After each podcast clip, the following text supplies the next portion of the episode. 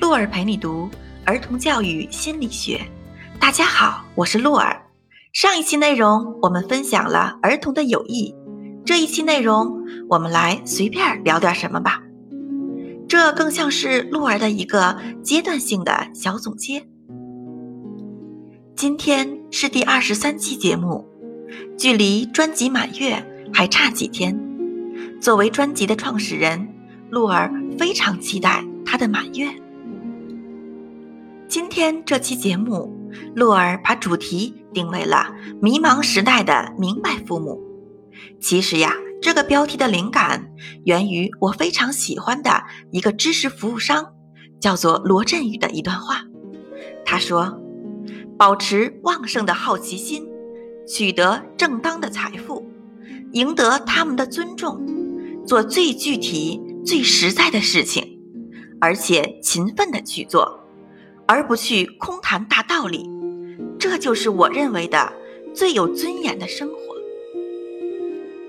鹿儿想说呀，保持对孩子最大的尊重，帮助他们获得成长的每一份喜悦，博得孩子的尊重，做最有效、最懂孩子的父母，而且无条件的去做。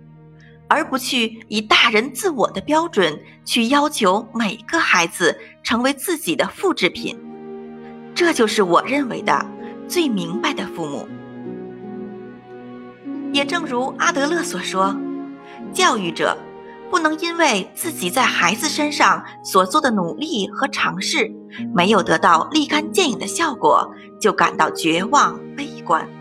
不能因为孩子垂头丧气、不思进取而取得挫败感，当然也不应该追捧有关孩子有无天赋的说法。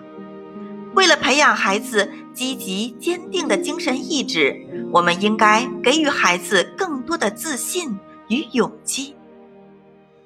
亲爱的听众朋友们，不如我们来问问自己：我们真的了解孩子吗？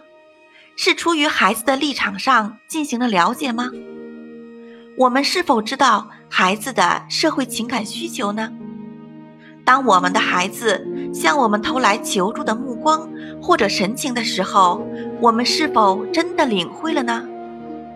我们是否做到了真正的尊重孩子人格的统一性？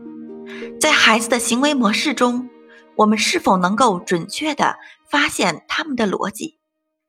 我们是否彻底理解孩子的自卑感与超越感？我们是否真的给孩子做了最正确的引导？我们为了避免孩子的自卑情绪，是否做了所有的努力呢？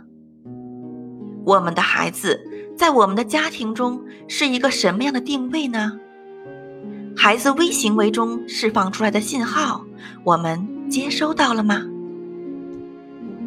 如果以上这些问题您都有了一个非常明确且正确的回答，鹿儿恭喜你。如果你跟鹿儿一样稍有犹豫，或者对问题还充满了一些疑惑，那么我们一道学习，一道努力吧。让我们一起努力，让自己成为更好的父母。当然，更好的定义是孩子给的。并不是任何一个理论学派给的，也不是我们父母自封的。亲爱的听众朋友们，今天的分享到这里就结束了。鹿儿非常期待，在专辑满月的那一天，您能来参加我们的满月活动。我们下期再见。